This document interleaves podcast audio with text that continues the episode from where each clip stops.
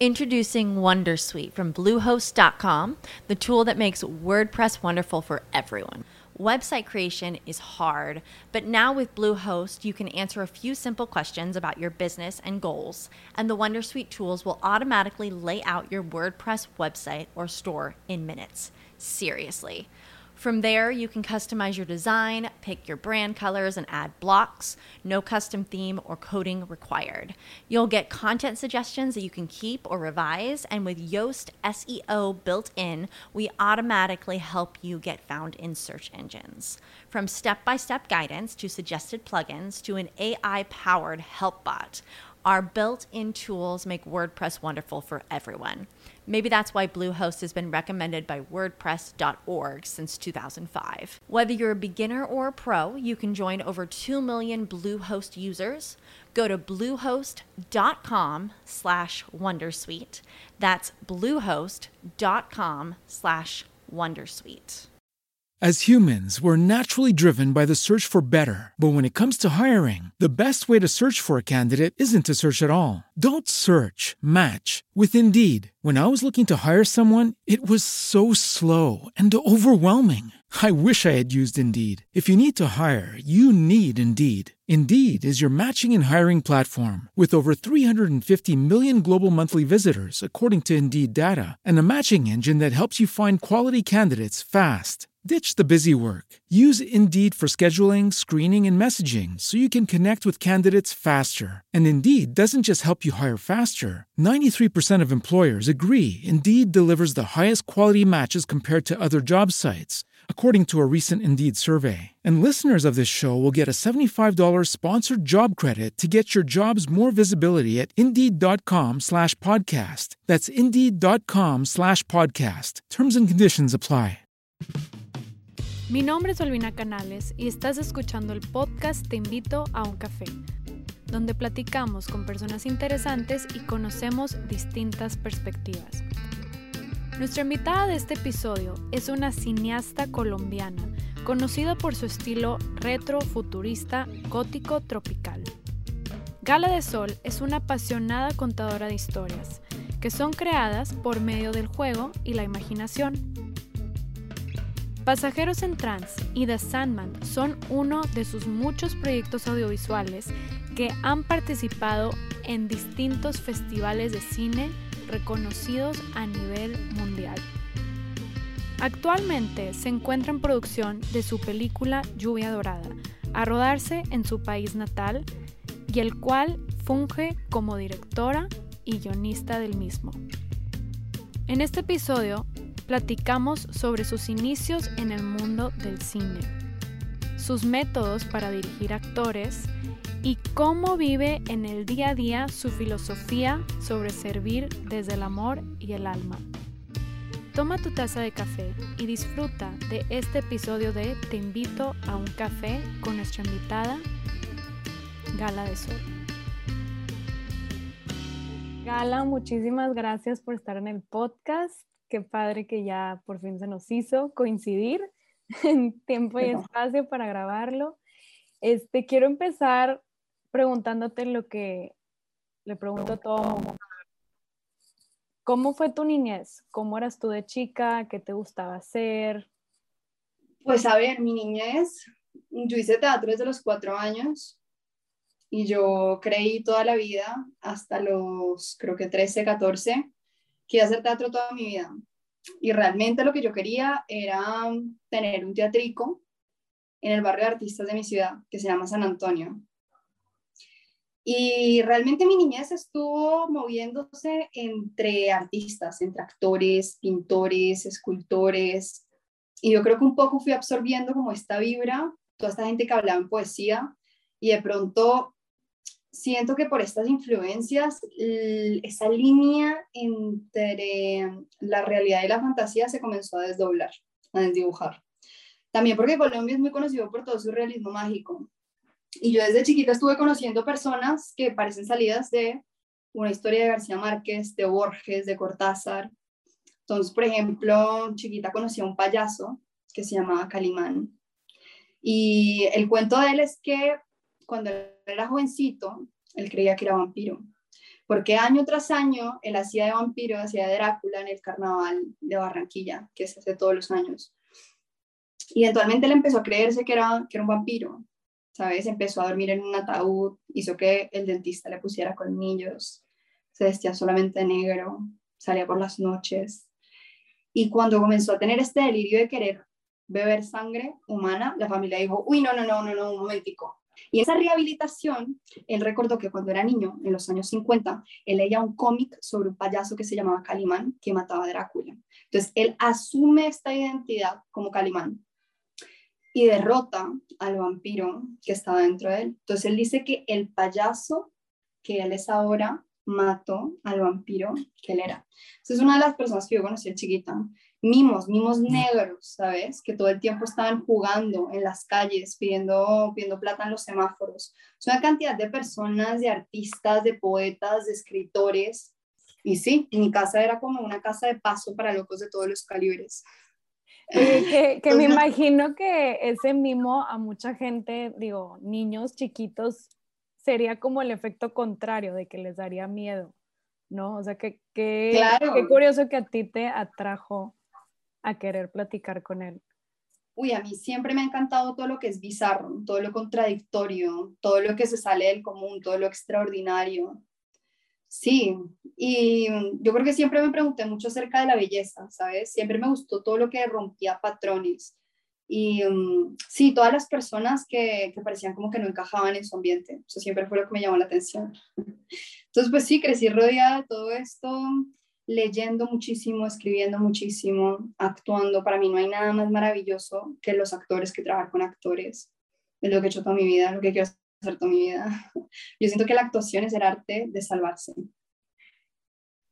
Mm. Oye, y todo este acercamiento a este mundo artístico y creativo te llevó a Estados Unidos a estudiar tu carrera en film production antes de que hicieras esa decisión de irte para allá, ¿cómo decidiste, ok, cine es mi pasión y es lo que quiero hacer el resto de mi vida? Claro.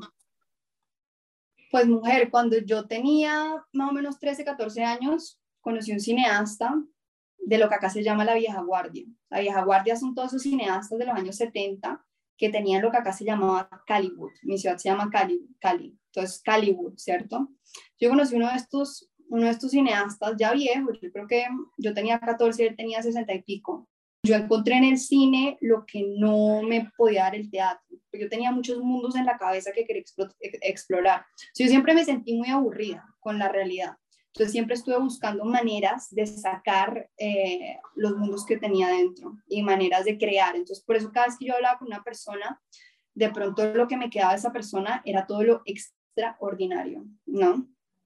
Entonces, juntando toda esta cantidad de extraordinarios, fue que yo dije, oye, yo quiero contar historias, ¿sabes? Y de pronto en el cine encontré eh, más elementos narrativos de los que me daba el teatro.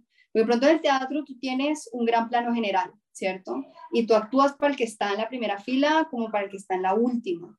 Y de pronto el teatro es un arte muchísimo más eh, muchísimo más de, de, la interacción con el espectador y es, y es bueno porque es efímero.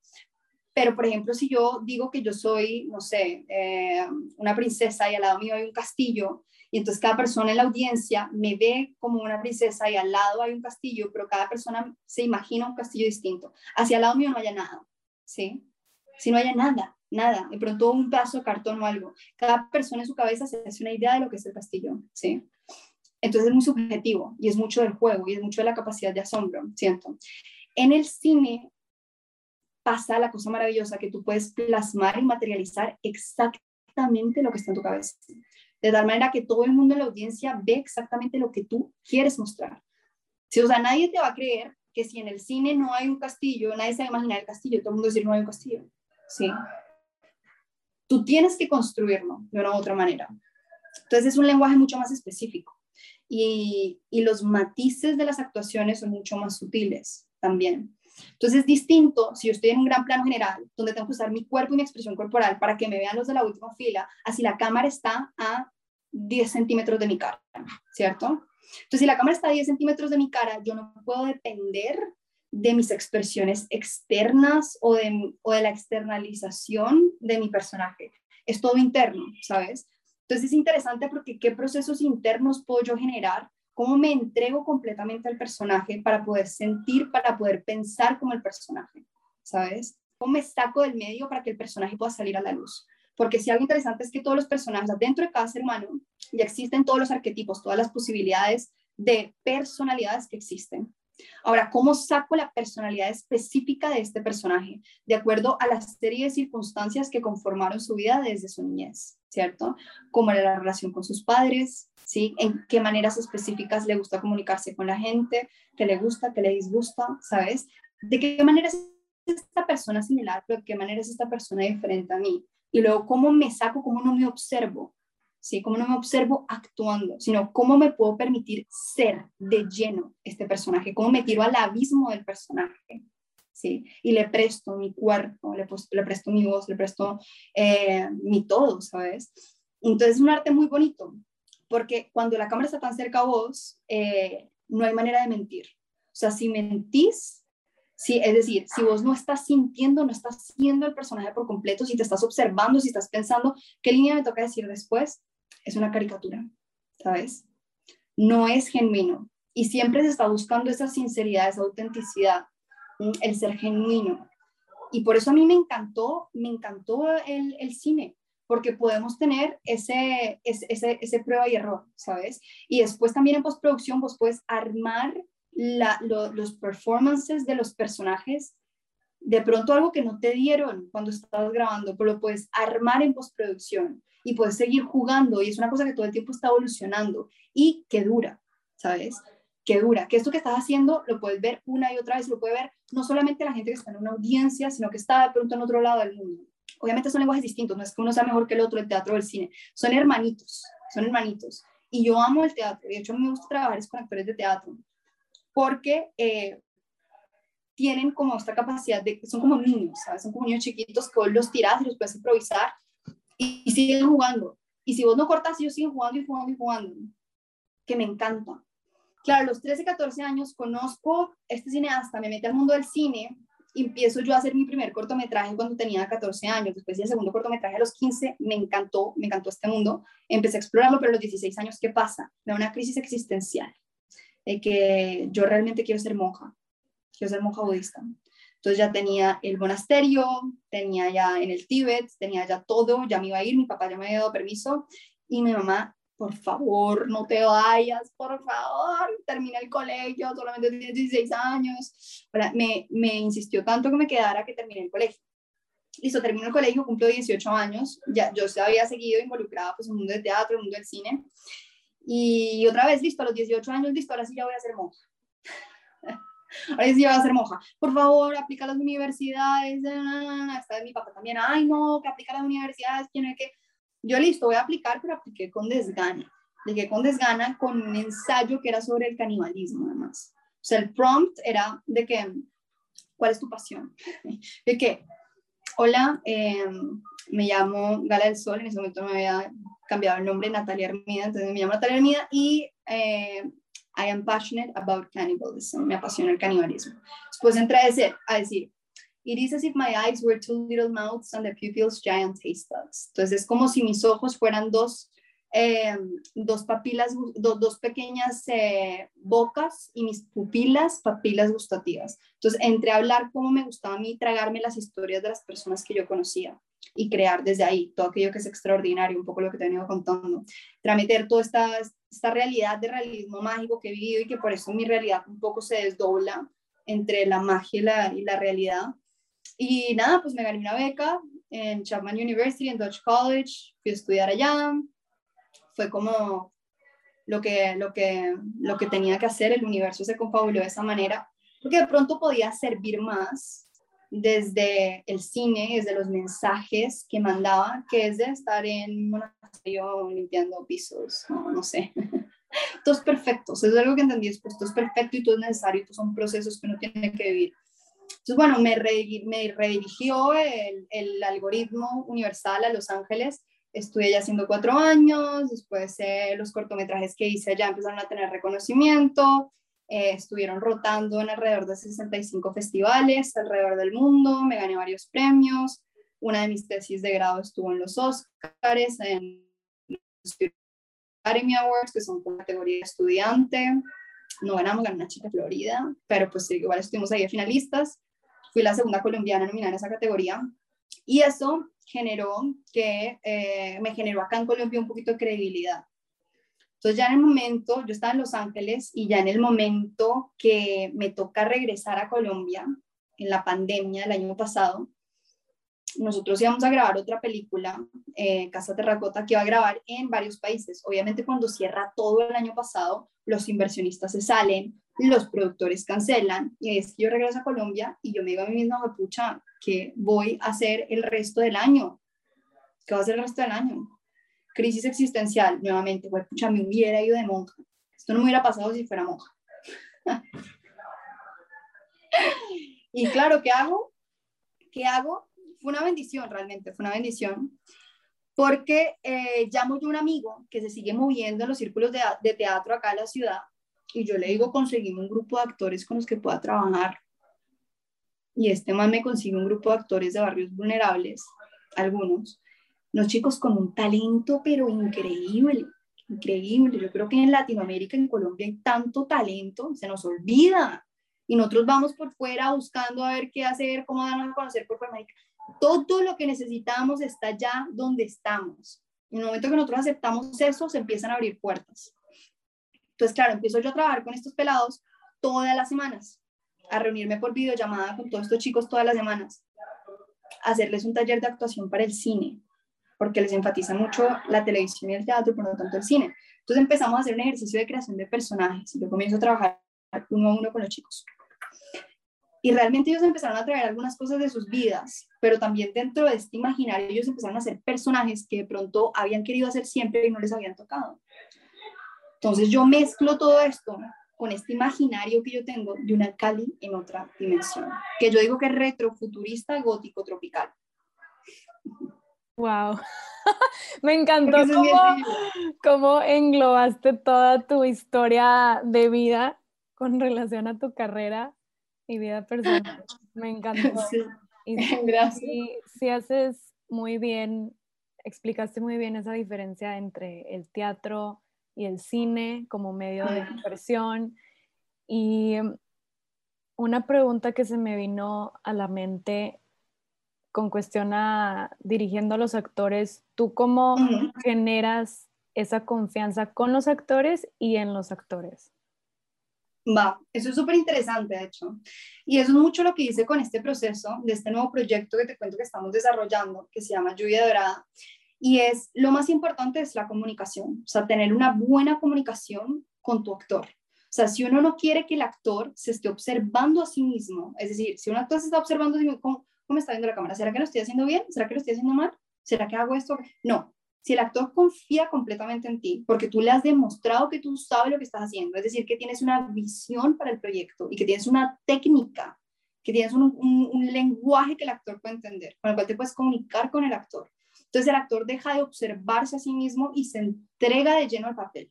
Puede ser el papel, ya no se está observando, es decir, ya no está en ese espacio mental. Es lo que queremos evitar como directores, ¿sí? Que el actor esté en ese espacio mental de ¿Estoy haciendo bien o no? No, porque ahí no se puede quitar completamente el medio para darle vida al personaje. Entonces, ¿qué es lo que yo hago? Empiezo a trabajar con los pelados, empiezo a trabajar con los muchachos, ¿cierto? Les, les muestro que tengo una visión, ¿sí? Esto, ¿qué es lo que yo me imagino para esta historia? y les doy desde su propio lenguaje del actor juegos y empezamos a, sí, empezamos a jugar, empezamos a improvisar, empezamos a jugar, empezamos a explorar, ¿cierto? Entonces, el mismo lenguaje de la acción, del actor, objetivos, intenciones, subtextos, ¿cierto?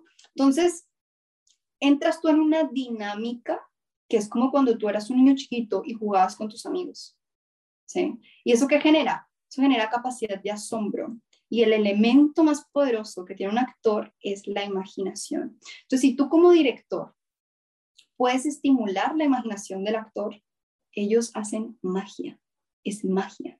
¿Sí? Pero no se trata de que haz tú lo que yo quiero y entonces esto es lo que, entonces va a ser así, solamente puede ser así. Hay, un tipo de directores que son así, pero yo no soy así, yo soy mucho más de la dialéctica con el actor. ¿Qué es lo que pasa? Cuando uno tiene un guion, uno tiene un esqueleto de lo que es la historia, uno tiene un esqueleto de los personajes. Ahora, hasta que no entran los actores, el personaje no tiene ni venas, ni arterias, ni músculos, ni sangre, ni pus, ni todo lo que compone al cuerpo humano. Esto es lo que trae un actor. El actor trae de su propia experiencia, de su propio imaginario, una caracterización del personaje.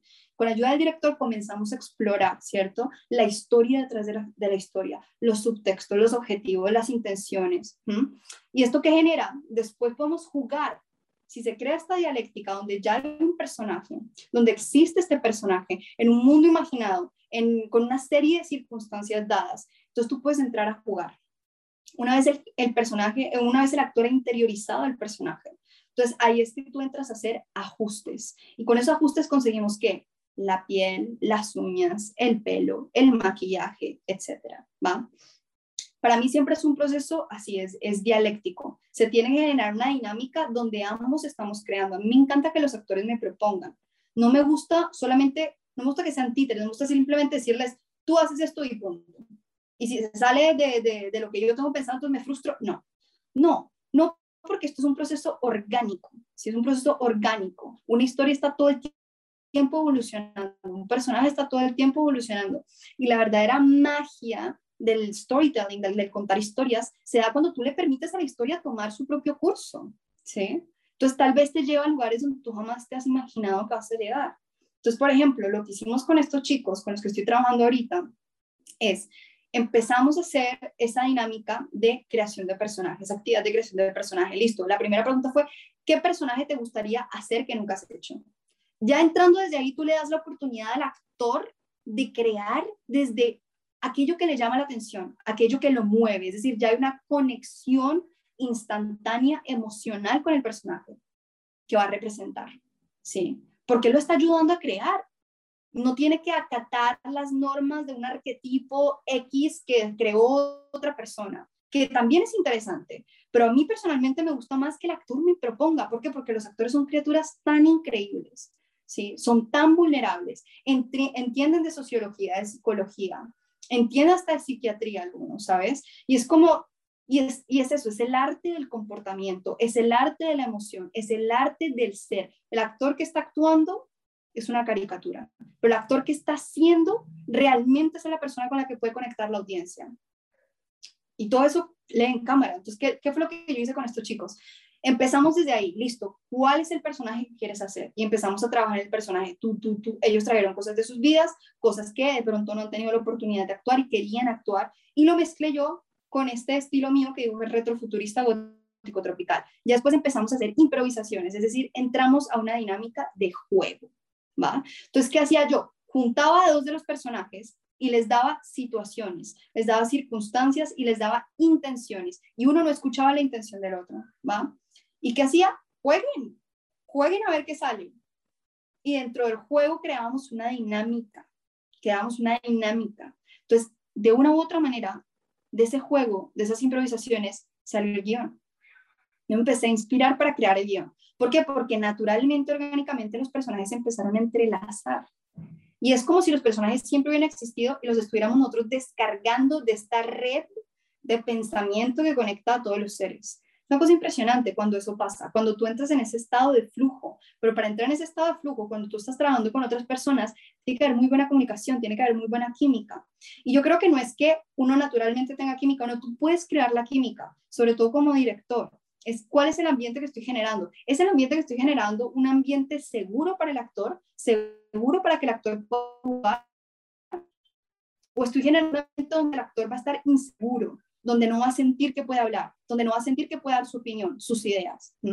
Yo creo en, eso, en darle la oportunidad a los actores de intervenir al personaje, porque ellos son un universo distinto, cada persona es un universo distinto. Cuando tú los, les permites a ellos entrar a jugar, a opinar, a dar ideas, ahí es cuando pasa la, verdadera magia.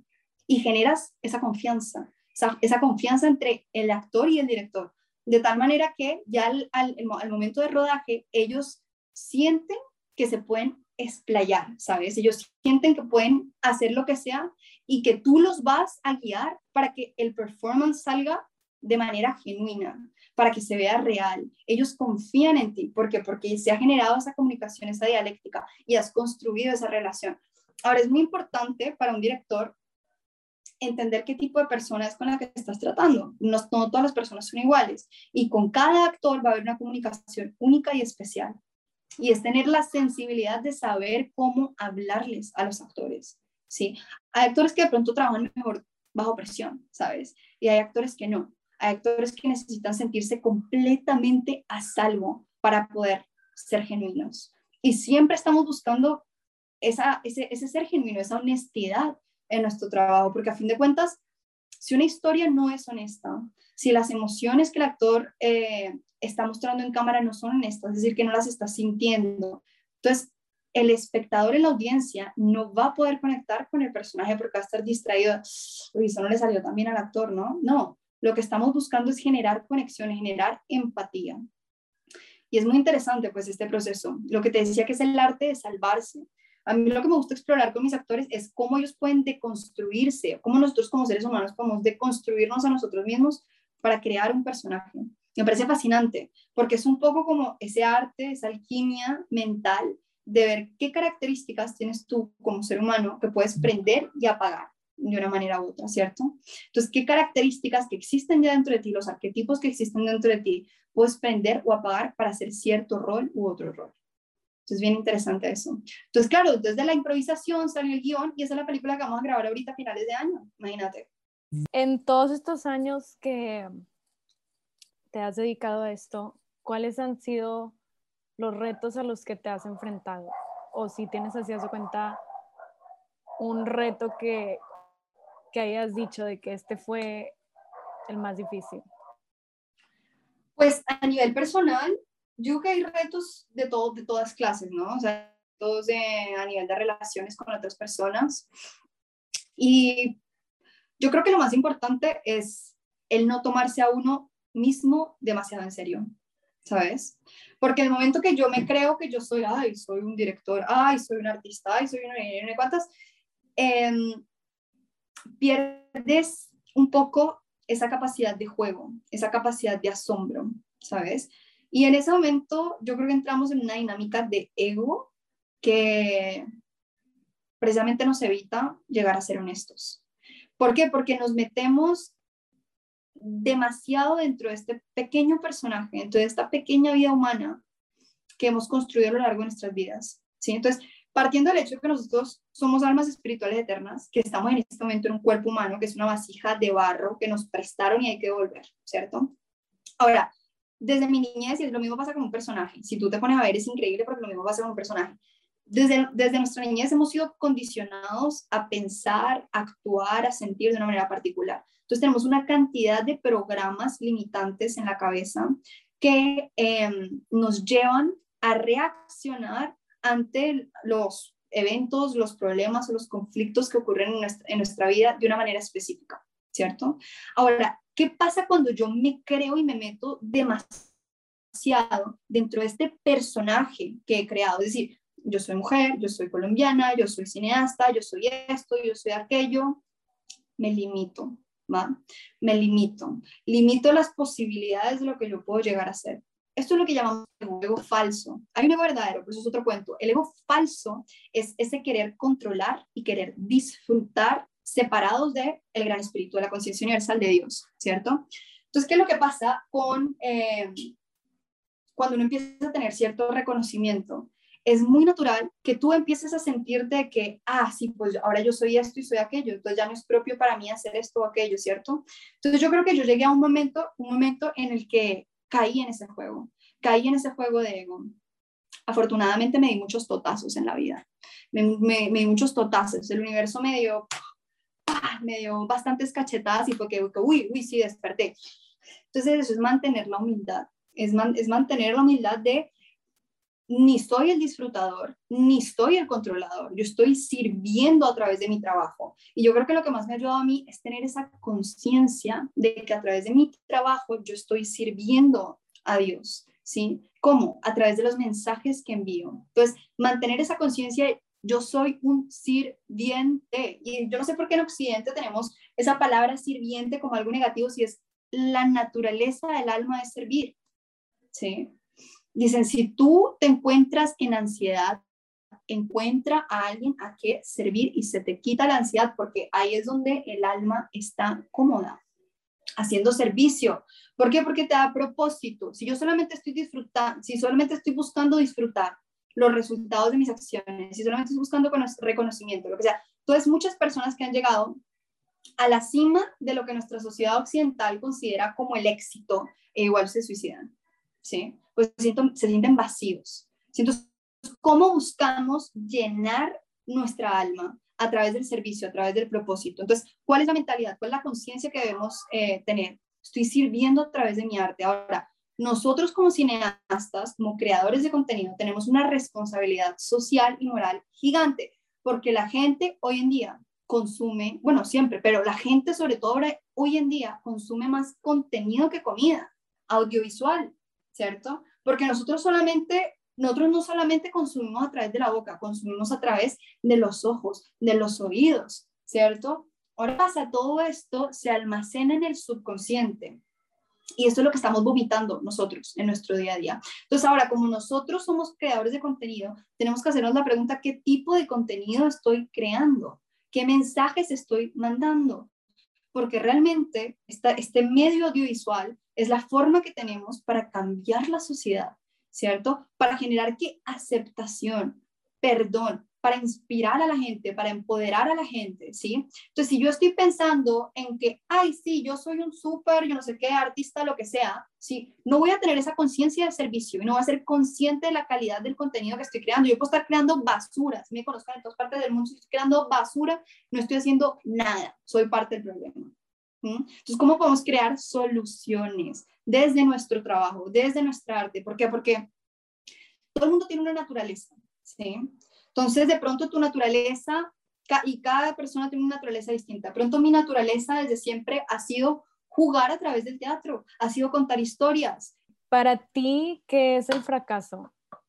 El fracaso es cuando tú vas en contra de tu naturaleza. Y lo opuesto al fracaso, para ti, ¿qué es el éxito? El éxito es ser feliz, que es lo que todos los seres humanos tienen en común, sin importar lo que hagas. Si tú eres un dinero y te encanta trabajar con plantas, así te ganes, no sé, 9 dólares la hora, pues eres una persona exitosa. Porque el éxito no va relacionado con la cantidad de dinero que tú tienes en tu cuenta bancaria. No. El éxito va relacionado con la cantidad de paz interna, paz interior invulnerable, salud perfecta, abundancia ilimitada y relaciones en cero conflicto que tú tienes en tu vida. Eso es el éxito. ¿Sí?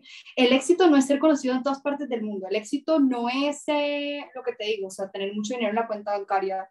No, el éxito es el, el tú ser fiel a tu propia naturaleza y vivir tu vida de la manera correcta. Todo el tiempo tratar de evolucionar como ser humano. Sí. Todo el tiempo buscar ese regreso a la naturaleza del alma, que es eterno conocimiento y dicha, ¿va? Entonces, nosotros somos eterno conocimiento y dicha. Lo que pasa es que como nos metemos tanto, lo que hablaba ahorita, estas pequeñas historias humanas, estos egos falsos, esas paredes que construimos alrededor de nosotros, se nos olvida. Entonces, realmente, ¿para qué sirve esta vida humana? Es una escuela perfecta que a través de los totazos que nos damos en nuestra vida nos ayuda a ir desechando esas capas y capas de ego, esas capas y capas de ignorancia que nos mantienen atados al mundo material, ese deseo de controlar y de disfrutar, ¿no? Entonces, una persona exitosa es una persona que ha descubierto cuál es su propia naturaleza, su naturaleza eterna, y que es fiel a esa naturaleza. Y una persona fracasada es una persona que, en mi opinión, está enredada en la red de ilusión, de ego. Entonces, al fin a, a fin de cuentas, la pregunta es, ¿lo que tú haces te llena el alma o no? ¿Tú te levantas todos los días con emoción de trabajar, de hacer lo que te gusta, de hacer tu trabajo, o te levantas cansado, te levantas sin ganas, sin energía, ¿sabes? Sin importar lo que hagas, lo que te digo, tú puedes disfrutar de tu función. ¿Sí? Tú puedes disfrutar de tu función. Así sea que seas, no sé, yo realmente muchas de las personas más felices que he visto son personas tan simples, tan sencillas, pescadores, jardineros, ¿sabes? Y es como, ¿por qué? Porque hacen lo que les gusta. Ellos han entendido el absurdo, ¿sabes? El absurdo es que si tú siempre estás, hay, un mito, que es un mito griego que me ayuda mucho a hacer esta analogía, y es el mito de Sísifo.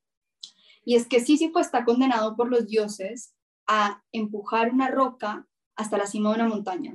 Ahora, la condena es que siempre que él se acerca a la cima, la roca se va volviendo más y más pesada hasta que eventualmente cae.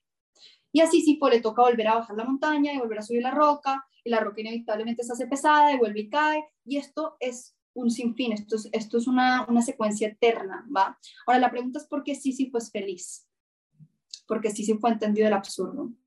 Y el absurdo es que él puede escoger si ser miserable o ser feliz en este proceso eterno de levantar la roca. Ahora nosotros somos Sísifo, nosotros estamos en estos cuerpos materiales, en este mundo material, y se nos ha dado una serie de circunstancias con las que tenemos que lidiar. ¿sí? De pronto, mi función se alinea con mi misión, es decir, lo que hago para ganar dinero se alinea con lo que a mí me gusta hacer, ¿sí? Y eso está muy bien, y eso está chévere. Ahora, ¿qué pasa cuando mi función no se alinea con mi misión? ¿Qué pasa que cuando lo que a mí me da para vivir no se alinea con lo que a mí me gusta? ¿va? Entonces yo soy Sísifo, yo puedo escoger si hacerme miserable al respecto o si aceptarlo con amor y ser feliz dentro de este ciclo. ¿va? Esto es una elección. Nada de lo que está por fuera de nosotros nos puede hacer sufrir excepto nosotros mismos, el cómo yo escojo reaccionar ante las situaciones que pasan en mi vida. Entonces, ahora esto es algo que uno desde el cine, desde la actuación, puede aplicar muchísimo. ¿Por qué? Porque eso es lo que hacemos nosotros como creadores con los personajes. Nosotros entendemos la serie de circunstancias que rodean un personaje y armamos una historia alrededor. ¿sí? Entonces, ¿qué es lo que pasa? Desde yo, mi propia naturaleza, al poder actuar o al poder ser este personaje, las circunstancias que le generan conflicto, las circunstancias que le generan problemas, de una u otra manera yo genero catarsis en mí, ¿sabes? Y si yo puedo generar esa catarsis en mí de manera honesta, el espectador también lo va a hacer. Y esta es la belleza del cine de contar historias. Por eso que nos trama tanto. Y también, curiosamente, por eso es que los personajes que tienen fallas, que tienen flaws, son los más interesantes son los más atractivos. Y tú ves qué personajes han gustado mucho el Joker, Cruella, los antagonistas, los personajes que eh, están heridos, porque los seres humanos nos relacionamos con eso. Nadie se puede relacionar con un superhéroe perfecto, ¿cierto? Que no tiene traumas, que no, no tiene ningún dolor, que no tiene una falla, por ejemplo, ego, ¿sabes? Mm, por ejemplo, Woody en Toy Story. O sea, él tiene tanto ego y tiene tanto miedo de perder a Andy que él no quiere dejar que Buzz se relacione con Andy, ¿cierto? Entonces, ¿qué es eso? Eso, eso es un flaw, es un tragic flaw, es una, es una falla trágica de la que cualquier persona se puede relacionar, porque todo el, todo el mundo ha estado ahí en esa situación en algún momento de sus vidas, ¿cierto? Entonces, a través de la historia, al Woody poder sanar esa falla y poder eh, trascender esa falla, el espectador también lo hace, es la magia de contar historias, ¿sí? Y nosotros como, como creadores, o el actor sobre todo, o el actor o el contador de las historias, los escritores, los directores, tenemos esta oportunidad increíble de entender esa parte de la psicología humana y de poder desenterrar esa parte de la psicología humana, de tal manera que podemos aplicarlo en nuestras propias vidas, al entender la técnica y el proceso que está detrás de hacerlo. ¿Sabes? Porque es el arte de sanar, o sea, las historias las contamos para que de una u otra manera podamos sanar algo, podamos crecer en algún aspecto de nuestras vidas, podemos evolucionar en algún aspecto de nuestras vidas. Esto es lo que hacen los personajes, analiza, analicemos, o sea, absolutamente todas las historias se tratan de eso, se llama el arco.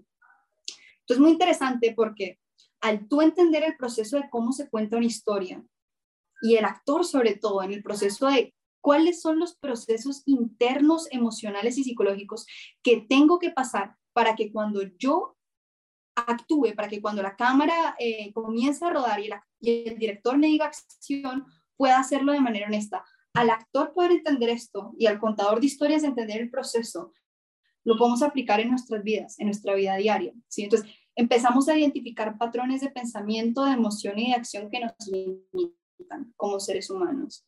Y como entendemos la técnica de cómo transmutarlo, porque entendemos la técnica de contar historias, entonces podemos hacerlo en nuestras propias vidas. Entonces, la próxima vez que un patrón negativo o limitante aparece en mi vida, puedo transmutarlo. Súper interesante. Yo por eso digo que el arte de contar historias y el arte de la actuación, el craft, es la manera para, que, para salvarse. Oye, y aquí ya te me adelantaste un poquito con mi siguiente sección, que es sobre el proceso creativo. ¿Va? A mí lo que me gusta mucho tu trabajo es todo lo que ahorita compartes conmigo y que las personas van a escuchar. Metes demasiado tu espiritualidad, que tú la vives en el día a día, pero ¿cómo surgen las ideas para todas las historias que has creado? Siento que más o menos ya explicaste tantito, pero de que cómo surge la idea. Pues yo digo que mi proceso creativo es mucho de el vómito mental. Yo llamo vómito mental desde que era chiquita. Yo siempre tuve un cuadernito verde eh, que tenía abajo de la almohada. Y mi primer instinto de creación viene en ese estado entre el consciente y el inconsciente cuando tú estás a punto de dormirte, pero todavía no te has dormido. En ese estado, que es como un limbo extraño, tú puedes tap into the subconscious mind. Tú puedes eh, como entrar a tu mente subconsciente y hacerlo consciente. Y esto es maravilloso porque yo me ponía a escribir todo lo que se me ocurría y eran cosas bien extrañas. Y luego lo que hacía era juntar los vómitos mentales de distintos días y generaba algo pues completamente nuevo. Porque no, no hay manera de que yo de manera consciente pueda haber creado esto. Es un trabajo del subconsciente, ¿sabes? Entonces se crean cosas que de pronto I'm not aware of, yo no soy consciente de estas cosas, pero que mi subconsciente tiene, es decir, de pronto de qué cosas que quiero explorar, miedos, pasiones, ¿sabes? Que de pronto mi mente consciente eh, limita porque está condicionada a que debe pensar de una, de una manera u otra y que debe crear de una manera u otra. Pero ¿qué, ¿qué, pasa? Cuando podemos entrar en ese subconsciente y sacar ese subconsciente a la luz, esa sombra a la luz, empezamos a crear eh, desde el verdadero arte, porque entramos en un estado de flujo. Y ni siquiera es el subconsciente, es como un superconsciente, ¿sabes? Donde uno puede descargar cosas como esta esfera que conecta a todos los seres y algunas veces tú lees lo que has escrito y es de que jamás en mi vida yo pude haber escrito esto, esto no fui yo lo que, la persona que escribió esto. De, No hay manera que yo lo hubiera podido crear. Y eso genera mucha humildad, porque de pronto no soy yo tampoco la persona que está creando, de pronto yo soy un canal a través del cual pues Dios puede crear. Justo, justo iba a decir eso que lo que platicamos en alguna otra conversación, que nosotros somos como canalizadores del mundo de las ideas. ¿Tú has tenido un bloqueo creativo y si sí, cómo lo sobrellevas? Claro, o sea, sí, lo que te digo, yo no creo que los, los bloqueos creativos son, eh, son reales. O sea, yo creo que si tú te mentalizas que tú estás bloqueado, tú te bloqueas. ¿sí? Entonces, ese bloqueo puede provenir de que tienes pereza, no crees en lo que estás haciendo o tienes una idea en tu cabeza que es tan tan compleja o tú quieres hacer algo tan maravilloso que crees que tu trabajo no va a poder eh, encajar con la idea que te hiciste lo que quieres que sea tu trabajo. ¿Me explico? Mejor dicho, no vas a poder alcanzar las expectativas que tienes de tu trabajo. Entonces ahí generas un bloqueo. ¿va? Pero hay técnicas que uno puede usar para desbloquearse, ¿sí? Para atravesar y trascender esos, entre comillas, bloqueos. Entonces, ¿qué puedes hacer tú, por ejemplo, a la hora de crear? Entonces, por ejemplo, si tú vas a escribir un guion y no sabes qué vas a escribir, pues obviamente te vas a bloquear. Así tengas una idea en la cabeza y estés escribiendo y has escrito súper bien por dos semanas seguidas, va a llegar un momento que te vas a bloquear. Entonces, ¿qué hago yo, por ejemplo, a la hora de escribir historias? Siempre hago un outline, o sea, siempre hago un punteo de todo lo que tiene eh, el arco narrativo antes de sentarme a escribir el guion. De tal manera que en el momento que me siento escribir el guion, no, no puede haber un bloqueo, porque ya lo tengo todo en punteo, ¿sabes? Y ahora, ¿cómo surge ese punteo? Si estás bloqueado, regresa al formato de historia original, el viaje del héroe, ¿sí? el viaje del héroe es el viaje que cada personaje, al igual que cada ser humano, tiene que atravesar para poder evolucionar, ¿cierto? Entonces está la narrativa clásica, están todos los mitos de la antigüedad, están todas las grandes películas de Hollywood, es un formato, una fórmula que se usa y que se sabe que funciona. Ahora, la idea es conocer y, y ser un maestro, o sea, haber, haber el viaje del héroe para poder jugar. Es como esa idea de conocer las reglas para poder romperlas un poco. ¿Por qué creo que estoy bloqueado? Empecemos por esa pregunta. ¿Listo? Entonces, estoy vivir porque no estoy seguro de que lo que voy a escribir va a ser tan bueno como lo que quiero que sea, ¿cierto? Entonces, el momento que yo identifico la razón del bloqueo, puedo trabajar para desbloquearme. Entonces, por ejemplo, si es la primera opción que te di, que es eh, no sé qué más seguir, listo, pues me remito por decir algo al viaje del héroe. ¿no? De pronto leo un libro y saco algo de un personaje que me gusta para generar conflicto. Empiezo a jugar, empiezo a imaginar, me estoy bañando y estoy imaginándome qué conflictos hay en, eh, mis personajes, qué, qué escena puedo agregar para agregarle sabor a la historia. Si eso, el, proceso de uno se tiene que tirar al abismo de la historia, del mundo. Yo he llegado al punto que en este momento estoy soñando con el mundo de la película que estoy desarrollando ahorita y yo me sueño en ese mundo, que es una Cali, mi ciudad en otra dimensión. Entonces es, muy bizarro porque es esta misma ciudad, pero es, está en el futuro y es toda anacrónica. Entonces tiene elementos de los años 50, 80, 90, es toda punqueta. Entonces las calles y las casas están construidas una sobre otra y sobre otra y cierto nivel de distorsión. Y es una Cali que yo nunca he visto excepto en mi mente. Pero empiezo a soñar con esto. ¿Por qué? Porque le estoy dando bola todo el día. Es la manera de desbloquearse. Obviamente, si tú no estás pensando en tu historia, si tú no estás pensando en tus personajes, el momento que tú te sientes a escribir va a estar bloqueado, porque no has creado. Entonces, darse ese espacio de crear, ese espacio de jugar, ese espacio de imaginar, como cuando uno era chiquito y se imaginaba historias en la cabeza, o se ponía a jugar con los amigos, se ponía a jugar con las muñecas. Es ese juego, es nunca perder el juego. Por eso es que digo que es tan importante uno no tomarse a uno mismo demasiado en serio, porque si tú te tomas muy en serio, pierdes la capacidad del juego, pierdes la capacidad de asombro que caracteriza a los niños. Y realmente como, como contadores de historias, eso es lo que hacemos. O sea, sacamos a juego, sacamos a la luz ese juego, esa capacidad de asombro. Y pues sí, creo que me salió un poco del tema. No, oye, ¿y tienes algún ritual al momento, ya sea de escribir o cuando estás a punto de grabar?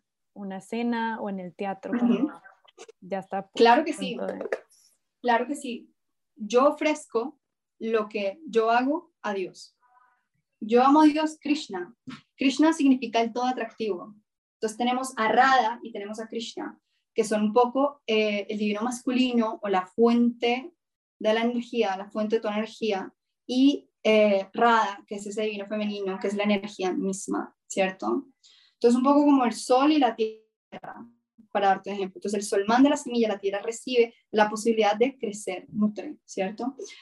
Entonces, lo primero que yo hago antes de hacer cualquier cosa es para recordarme que solamente estoy sirviendo y que, y que no estoy haciendo esto por, por, mi ego, es ofrecer lo que hago, ofrecer el trabajo que hago.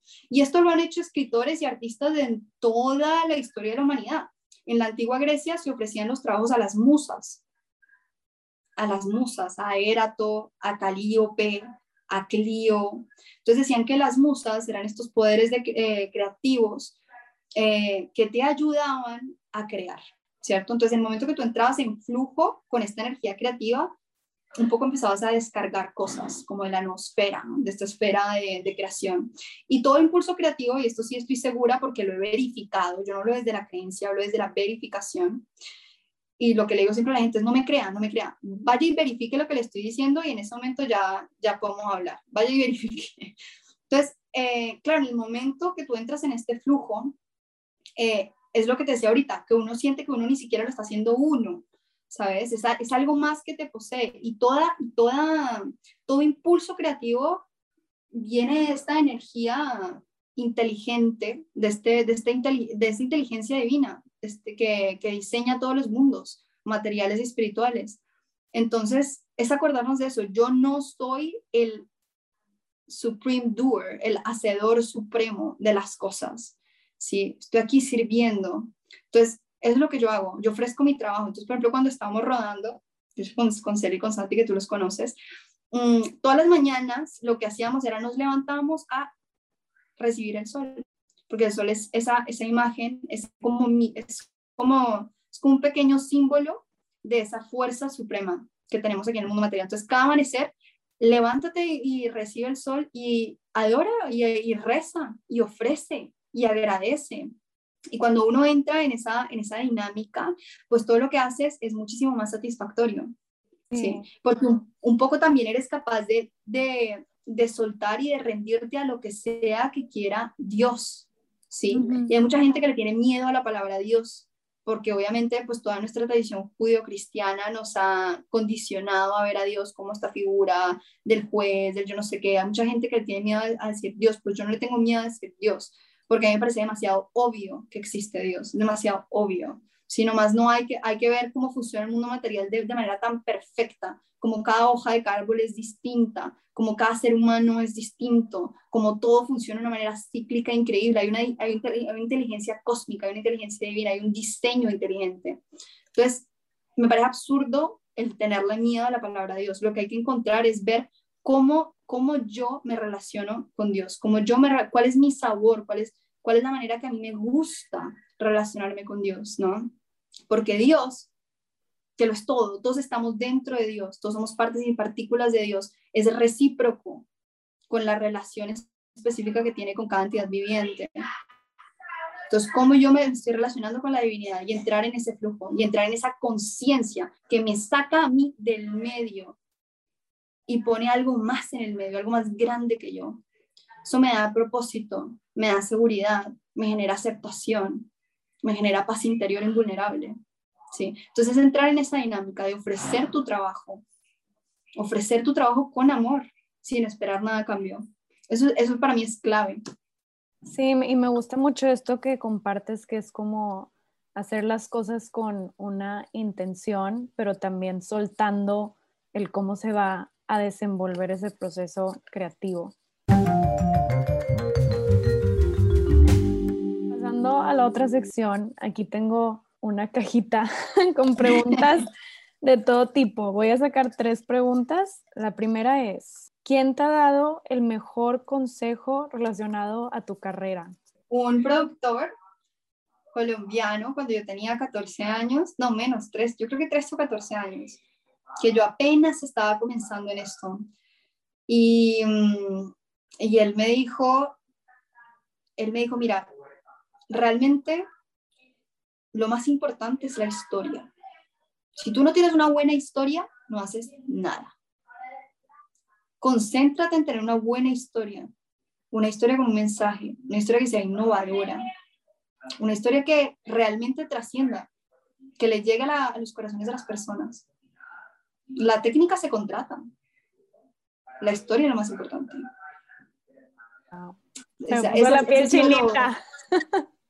Ese ha sido lo más importante que me han dicho a mí, que es completamente cierto. Sí, es cierto, porque a veces siento que, que, uno se limita de que no tengo o esta cámara o este equipo o no sé qué, no sé cuánto, pero si, si tú, si la raíz o el core está bien hecho, todo lo demás fluye bien. ¿Y de qué manera eres la misma persona que cuando eras chica? Yo soy una niña que nunca creció, honestamente. O sea, obviamente sí he crecido, pero en el sentido de eh, esas ganas de comerme el mundo y esas ganas, esas ganas de, esa, esa curiosidad, yo creo, esa curiosidad que tiene cualquier niño de no terminar de entender. Yo cuando era una niña, cuando tenía cuatro años, me miraba las manos. Mis papás me encontraron una vez, yo me estaba mirando las manos. ¿Y qué, qué te pasa? Yo de que este cuerpo es mío, pero no soy yo. No, no, sí, sí, sí eres tú. No, yo no entiendo cómo yo que pone este cuerpo. Yo me tripiaba muchísimo eso. Yo miraba las manos y yo no entendía cómo yo cabía en este cuerpo. Entonces empieza ahí como el tema existencial, listo. ¿Cómo funciona este mundo? ¿Por qué funciona de la manera que funciona? Y un niño todo el tiempo está haciendo preguntas. Y yo creo que en todo proceso creativo, hacerse preguntas es la clave. O sea, incluso, incluso cuando uno está desarrollando un, un, personaje con un actor, lo primero que que hago es un interrogatorio siendo como si yo fuera las voces en la cabeza de los personajes. Entonces no te diriges al actor como el, como, como el mismo, como el actor, te diriges como el personaje. y desde las entrañas del actor el personaje nace y es a través de un proceso de interrogación. Lo mismo pasa con tus historias. Ahorita que estamos hablando de los bloqueos, cuando tú estás trabado, hazte preguntas acerca de tu historia. ¿Qué pasaría si? Y empieza a explorar respuestas. Inmediatamente te desbloqueas porque generas una infinidad de posibilidades. Inmediatamente. Y eso es lo que hace un niño también, ¿no? Está tratando de entender el mundo, por eso hace tantas preguntas. Yo creo que he sido afortunada porque eso nunca lo he perdido. Em, entonces, en ese sentido, sigo siendo como una niña. Oye, y la última pregunta de esta sección es, ¿cuál es la conversación más interesante que has tenido? Uf, esa, esa es fácil. Cuando yo tenía 21 años, eh, conocí a un monje. Sí, ya, ya sabía que ibas a decir eso. conocí a un monje que tenía en ese momento creo que 69 años. Y él había sido monje desde los 23 y había tomado orden de renuncia a los 32, completa orden de renuncia a los 32. Y yo al principio le dije que tenía tantas preguntas. Yo en mi vida estudié con mucha gente. Yo estudié con, con eh, curas jesuitas, con curas exorcistas del Vaticano, con curas anglicanos, con rabinos. Em, estudié con eh, egiptólogos, o sea, pero que me explicaban cómo desde la filosofía del Antiguo Egipto, egiptólogos que, que siguen la, tradición del Antiguo Egipto. Estudié varias escuelas de misterios de Occidente, eh, que todavía pues, se, se, conservan algunas de las, de las enseñanzas, entonces hermetismo, neoplatonismo, me metí un poco con el tema también de las escuelas eh, tradicionales esotéricas del Antiguo Egipto, eh, etc. Pero yo nunca había encontrado algo que me, que me respondiera a todas mis preguntas. ¿sí?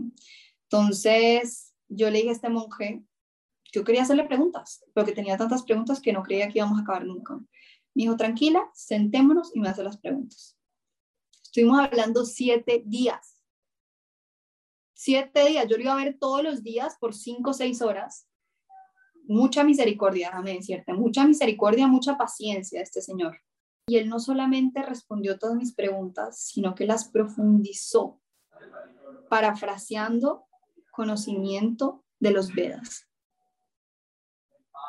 al final de los siete días, no solamente yo no tenía ninguna otra pregunta, sino que estaba segura de que este señor iba a ser un maestro para mí. Yo le dije, Maharaj, ya no tengo más preguntas. Él dijo que bueno, Dios te está dando una lección de humildad. En ese momento yo supe, aquí fue. Aquí fue. Eh, sí, ha sido una, que es una conversación muy larga, pues una conversación de siete días, pero yo le hice preguntas de las preguntas que se hace todo el mundo, yo creo, ¿quién soy? ¿Por qué estamos aquí en la tierra? ¿Quién es Dios? ¿Cierto? ¿Cuál es el propósito de la vida? ¿Qué trip con la existencia? ¿Qué son los mundos materiales versus los mundos espirituales? ¿Qué es el verdadero amor? Ejemplo, ¿qué es el verdadero amor?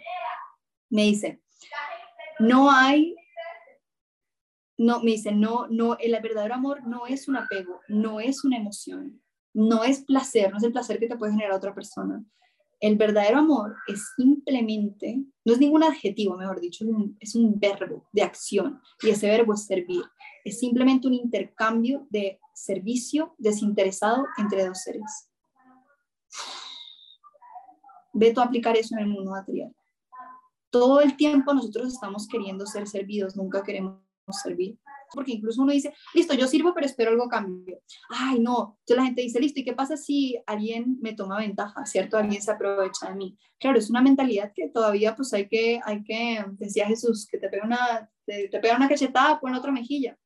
Pero entrar en esa conciencia es bellísimo. Dentro de la tradición de este monje hay, un maestro que se llama Sri Chaitanya Mahaprabhu y él decía que debemos ser más humildes que una brisna de pasto, que todo el tiempo la están pisoteando y ella vuelve y se levanta, y vuelve y se levanta. y más estoicos que un árbol. Un árbol uno le puede pegar, le puede gritar, puede arrancarlo, puede cortar y el árbol no hace nada. Más humildes que una brisna de pasto y más estoicos que un árbol. Y desarrollar esa conciencia espiritual, pues eso es, pues es todo un camino, ¿eh? es todo un camino, pero realmente ese a mí me cambió la vida, 180 grados. me enraizó. Todo lo que compartes es sabiduría pura. Me encanta, te lo juro. Siempre que te escucho hablar es como, wow. Y es todo, realmente es todo lo que me han enseñado mis maestros. Hay, una, hay una oración en sánscrito que es muy bonita, que, que es Om Mayana Timirandasya Janan Jana Shlakaya Shri que dice, yo nací en la más profunda ignorancia y mi maestro espiritual me ha abierto los ojos con la antorcha del conocimiento. Entonces, nada es porque yo nací así, de la que la llegué esto y no, es literalmente es un proceso científico de, que se ha transmitido información de maestro, discípulo, maestro, discípulo. Y entonces, a uno siempre que, esto me gusta mucho sobre, sobre esta tradición, que a ti alguien te, te hace un cumplido y tú lo rediriges el cumplido a tus maestros. Entonces vuelves y generas esa, esa conciencia. Yo soy el sirviente del sirviente del sirviente. Pero me gusta mucho que tú te digo, por medio de tu trabajo, de tu persona, y me imagino que el día a día tú vives ese amor para servir, para compartir, para, como dices, seguir aprendiendo constantemente. Y me encanta eso, que de verdad transmites eso genuinamente. No, pues mil gracias somos estudiantes eternos, somos estudiantes eternos maestros ocasionales. Esta sección es de preguntas rápidas. Lugar ideal para tomar el café. En la casa con la familia. ¿Con quién, vivo o muerto, tomarías tu café? ¡Qué dura esa! Eh, me encantaría sentarme a tomar un café con Akenatón, faraón de la 18 dinastía de Egipto, que rompió todos los paradigmas eh, de, de, la tradición antigua y juntó todo esto, toda esta cantidad de deidades que tenía en el antiguo Egipto en un solo Dios. Me encantaría estarme a tomar un café con Jesucristo, me encantaría tomarme un, café con Sri Chaitanya Mahaprabhu, que no tomaba café porque era renunciante, no tomaba café, entonces de pronto una aromática. Eh, me encantaría tomarme un café con... Eh, Krishna, Krishna, tampoco toma café. o sea, hay tantas personas de verdad con, la que, con las que me encantaría tener un espacio, pero en este momento me encantaría tomarme un café contigo, mujer. Llégame a Colombia y nos tomamos un café. ¿Con qué libro acompañarías tu café? Bhagavad Gita. Ok, si te dijeran que puedes tomar el café solo una vez en tu vida, y que este café te va a transportar un momento en el pasado, presente o futuro, ¿qué tiempo escogerías y qué te gustaría como vivir o ver? Sabes, yo creo que no hay mejor momento que el presente y que pensar hacia el pasado nos limita. O sea, está muy bien, está muy bien, tipo, me encanta, me encanta la historia y todo, pero yo siento que todo es perfecto y necesario y no hay mejor momento que tomarse para tomarse un café que el presente. Aunque mm, ya de, pronto, si me dicen como listo, un cafecito que te lleve a algún momento de tu vida, de pronto no algo como tan general en la historia, en cualquier momento de la historia, sino en mi vida, pues a la finca de mi abuelo, que es una finca cafetera, eh, en Nariño, acá en Colombia, cuando yo era una niña de seis años que tomaba café con sus primos, ¿sabes? Entonces a nosotros nos daban café por la mañana, desde seis años, por la mañana, al mediodía, se tomaba el algo entonces, de pronto ese, ese, ese mediodía o, esa, o tal vez después del almuerzo, cuando uno no tenía ninguna preocupación en la vida, ¿sabes? Cuando uno vivía simplemente en el momento, en el presente, es decir, es un absoluto presente, ¿sabes? Unas vacaciones de verano que se reunían todos los primos a estar en la finca, tomar el café de la finca, después de haberlo recolectado, secado al sol, molido uno mismo. Y la, y la, última pregunta es, si el café fuera como la vida, ¿cuáles serían los tres ingredientes para que tenga un buen sabor? El agradecimiento, esa conciencia de querer servir desde el amor y sí, y la humildad. diría yo. Esa es la clave para vivir una vida en paz, honestamente. Oye, y para finalizar, no sé si nos quieras compartir dónde las personas que escuchen el podcast pueden saber de tus proyectos, también haces mentorías, este, y todo lo nuevo que estás creando. Sí, listo, sí, mi página web es www.galadelsol.com, el Instagram también es Gala del Sol y efectivamente doy mentorías estoy dando cursos y talleres también. Entonces, pues gente que de pronto quiera incursionar en el mundo del cine o del teatro, si eres actor, si eres escritor, si quieres ser director y de pronto no sabes cómo empezar, de dónde agarrarte, o si ya estás dentro de la industria y tienes un proyecto con el que de pronto estás bloqueado, vente y lo trabajamos, vente y lo trabajamos y pues sí, desde, desde lo que yo pueda ayudarles, pues buenísimo. O sea, hago lo mejor que puedo desde lo mejor que sé. Oye, pues muchísimas gracias Gala por tu tiempo y espacio para estar aquí platicando conmigo y ser parte del podcast. Este, gracias. y a ti, mujer, mil gracias. Muchas gracias por escuchar. Te invito a un café podcast. Y no te olvides de calificar, comentar y suscribirte a nuestro podcast en Spreaker, Spotify y Apple Podcast. As humans, we're naturally driven by the search for better. But when it comes to hiring, the best way to search for a candidate isn't to search at all. Don't search, match with Indeed. When I was looking to hire someone, it was so slow and overwhelming.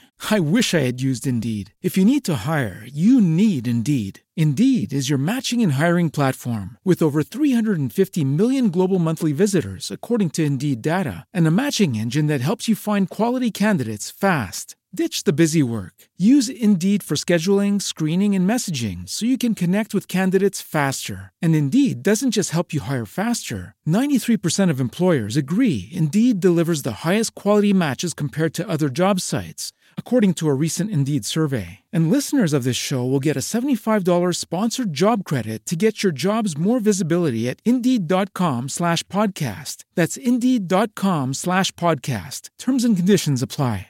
Hello, it is Ryan, and I was on a flight the other day playing one of my favorite social spin slot games on ChumbaCasino.com. I looked over the person sitting next to me, and you know what they were doing? They were also playing Chumba Casino. Coincidence? I think not. Everybody's loving having fun with it. Chumba Casino is home to hundreds of casino-style games that you can play for free anytime, anywhere even at 30,000 feet. So sign up now at ChumbaCasino.com to claim your free welcome bonus. That's ChumbaCasino.com and live the Chumba life. No purchase necessary. VGW. Void were prohibited by law. See terms and conditions. 18 plus.